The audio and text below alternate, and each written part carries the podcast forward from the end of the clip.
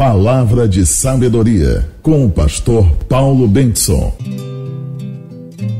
Quando oramos, falamos com Deus, mas quando meditamos, é Deus quem fala conosco.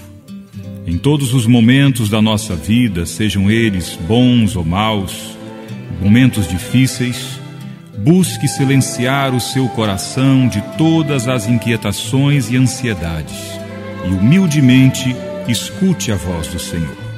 Em alguns momentos, a voz de Deus pode não parecer muito clara, mas não duvide, confie no Senhor e Ele vai aquecer o teu coração e dar o conforto que você precisa para entender qual o melhor caminho a seguir.